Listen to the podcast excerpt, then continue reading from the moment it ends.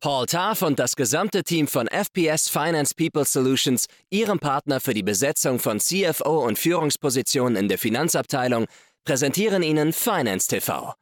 If you have the right people, you cannot prevent success.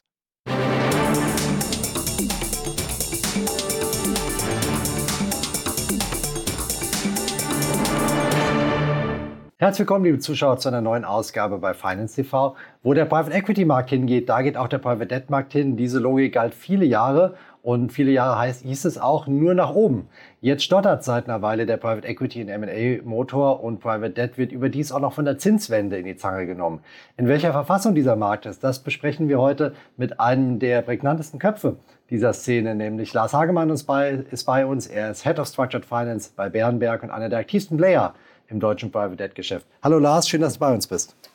Ja, grüß dich. Vielen Dank für die Einladung.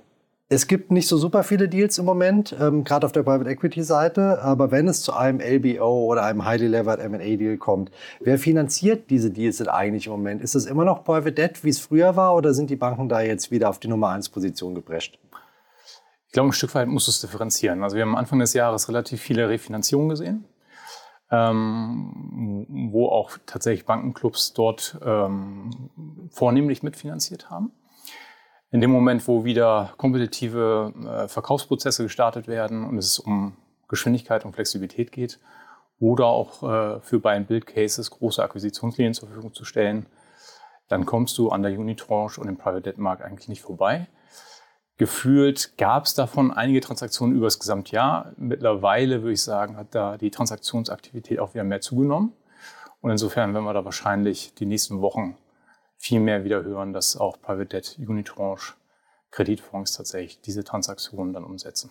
Eine Frage, die gerade in den ähm, so in der Sommerzeit äh, stark diskutiert wurde, war, wem macht denn die Zinswende stärker zu schaffen? Im Private Debt Geschäft, den Banken, die ähm, sagen wir, Akquisitionsfinanzierung zur Verfügung stellen oder den Private Debt Anbietern. Jetzt sind wir äh, durch das Jahr durch. Wie fällt dein Resümee aus? Wer hat da stärker drunter zu knappen?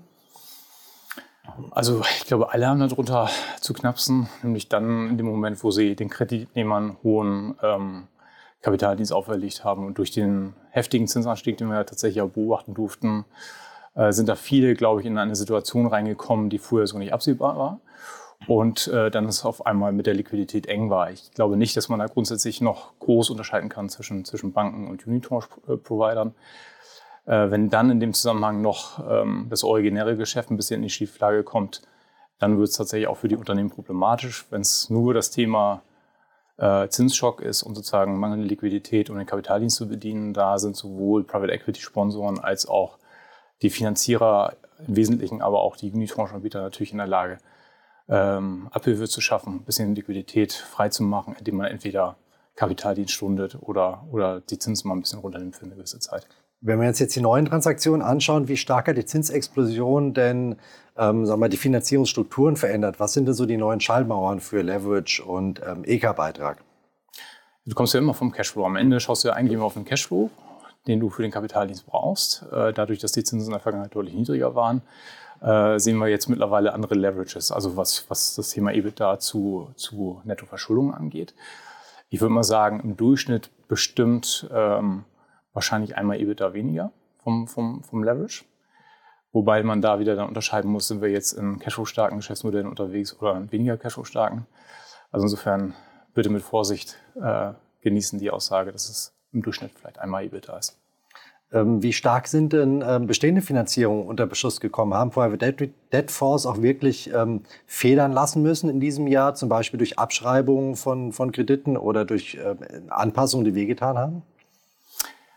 Also was ja tatsächlich in aller Munde war und was viele ja auch gesehen haben, vielleicht aber auch tatsächlich, weil es öffentlich auch zur Schau getragen wurde, äh, die Schlüsselübernahme durch Unitranche-Anbieter. Das haben wir relativ häufig gesehen. Ist wahrscheinlich insofern auch ein bisschen prominenter, als das bei Banken der Fall wäre, weil Banken sich ja per se scheuen, das überhaupt zu machen. Also insofern vielleicht gar nicht so unbedingt da was anderes bei, bei den Unitranche-Anbietern.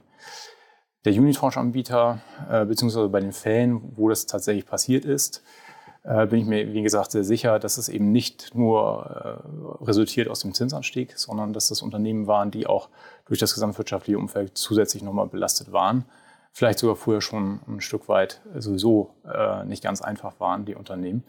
Und insofern sind sie tatsächlich jetzt in die Schieflage gekommen, übernommen worden. Bei anderen Fällen äh, habe ich eigentlich überwiegend das Gefühl, äh, dass sowohl Private Equities als auch Unitranche-Anbieter selbst bei etwas schwierigen Phasen der Unternehmen ähm, einen guten Weg finden, sich zusammenzuraufen und das Unternehmen über diese Phase dann rüberzutragen. Wie reagieren eure Investoren denn auf die aktuelle Marktsituation? Bemerkt ihr da schon Zurückhaltung gegenüber der Anlageklasse Private Debt oder ist das Vertrauen unbeschädigt durch die schwierigen Monate, die hinter euch liegen? Ja, also der, der Investor ist ja ein professioneller Investor, institutioneller Investor. Äh, der schaut sich das natürlich jetzt an und stellt fest, dass er für Risiken, für, für die er vor noch, noch nicht allzu langer Zeit nur 8% bekommen hat, als äh, Rendite auf einmal 12, 13% bekommt. Insofern ist es natürlich für den auch nochmal viel spannender, da jetzt wirklich aktuell nochmal drüber nachzudenken, auch Quoten zu erhöhen. Wir glauben sowieso, äh, dass Private Debt in der Allokation von, von großen institutionellen Investoren immer noch unterrepräsentiert ist. Wir haben so ein bisschen 2022, 2023 durch die erheblichen Verwerfungen am Kapitalmarkt natürlich sozusagen an Geschwindigkeit verloren, was das Thema Ausweitung der Quoten bei Institutionellen angeht, weil dort dann doch der Weg in den liquiden Kapitalmarkt dann doch irgendwo vorgezeichnet war, wo man da auf einmal 4% Rendite auf äh, bestimmte Anleihen bekommen hat.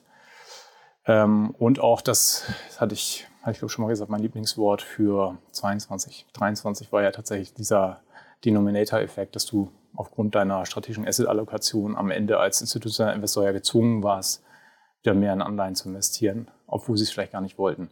Also in der Summe sehen wir bei uns, äh, bei unseren institutionellen Investoren, die in unseren Kreditfonds investiert sind, äh, doch noch viel mehr Rückhalt und ähm, ganz großes Interesse auch ähm, tatsächlich das weiter auszubauen. Private Debt war ja lange Zeit die einzige Fixed-Income-Anlageklasse, mit der man überhaupt als Investor positive Renditen erzielen konnte. Das hat sich jetzt natürlich auch geändert im Zuge des Zinsanstiegs. Man kann mit äh, soliden Unternehmensanleihen oder Staatsanleihen drei, vier Prozent holen. Glaubst du, dass jemals wieder so viel Geld, äh, institutionelles Geld in die Anlageklasse Private Debt fließen wird wie in den Jahren der Nullzinsphase? Ja, weil ich glaube, dass der institutionelle Investor am Ende auch für seine Versicherten erkennen wird, dass es nicht reicht, nur die Inflationsrate zu verdienen, sondern dass man darüber hinaus was verdienen muss. Und der, der Effekt, der spielt da halt dann schon rein und dann stellt man fest, dass eben 4% nicht reichen werden. Noch eine letzte Frage mit Blick auf das nächste Jahr. Alle erwarten wieder Anspringen des M&A-Marktes. Auch die Private Equity-Investoren sind relativ zuversichtlich, dass der Knoten bald wieder platzen wird.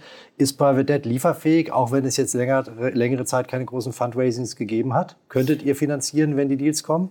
Also erstaunlicherweise sehe ich mir übrigens jetzt schon ähm, November, Dezember, dass mehr Transaktionen kommen. Also ich bin da sehr gespannt auch aufs nächste Jahr. Ich gehe da von einer starken Erholung aus. Auf der Private Debt Seite äh, kann ich versichern, dass über alle Fonds da so viele freie Commitments noch vorhanden sind. Genauso im Übrigen wie auf der Private Equity Seite. Äh, das Geld da an der Stelle wahrscheinlich nicht der, der mangelnde Punkt sein wird. Dann danke schon mal bis hierhin. Ähm, zum Schluss noch die drei Fragen von Finance TV als Resümee bitte, bitte um die ganz kurze Antwort. Die erste ist eine Entweder-Oder-Frage. Werden die Private Debt Fonds 2024 mehr oder weniger Krisenfälle in ihren Portfolios sehen als in diesem Jahr? Mehr. Zweite Frage. Erwartest du, dass sich das Feld der Private Debt Anbieter auf dem deutschen Markt in den nächsten ein, zwei Jahren verkleinern wird? Ja. Und eine letzte Frage. Ähm, welche Spielart von Private Debt Finanzierung wird sich in den nächsten Monaten am schnellsten und am stärksten wieder erholen? Das äh, klassische Corporate Direct Lending im Senior-Bereich. Da sind wir gespannt, ob deine Prognose eintritt. Danke auf jeden Fall für das Update, das du uns gegeben hast. Lars Hagemann bei Finance TV. Das war es für uns heute äh, bei Finance TV auch mit unserer Sendung. Beim nächsten Mal sprechen wir hier über Innovationsfinanzierung. Wer gibt innovativen Unternehmen Deutschland eigentlich noch Geld? Private Debt möglicherweise, aber da sind noch andere Verdächtige mit im Spiel. Wer genau, das erfahren Sie nächste Woche bei uns. Bleiben Sie uns gewogen, bleiben Sie gesund und bis bald bei Finance TV.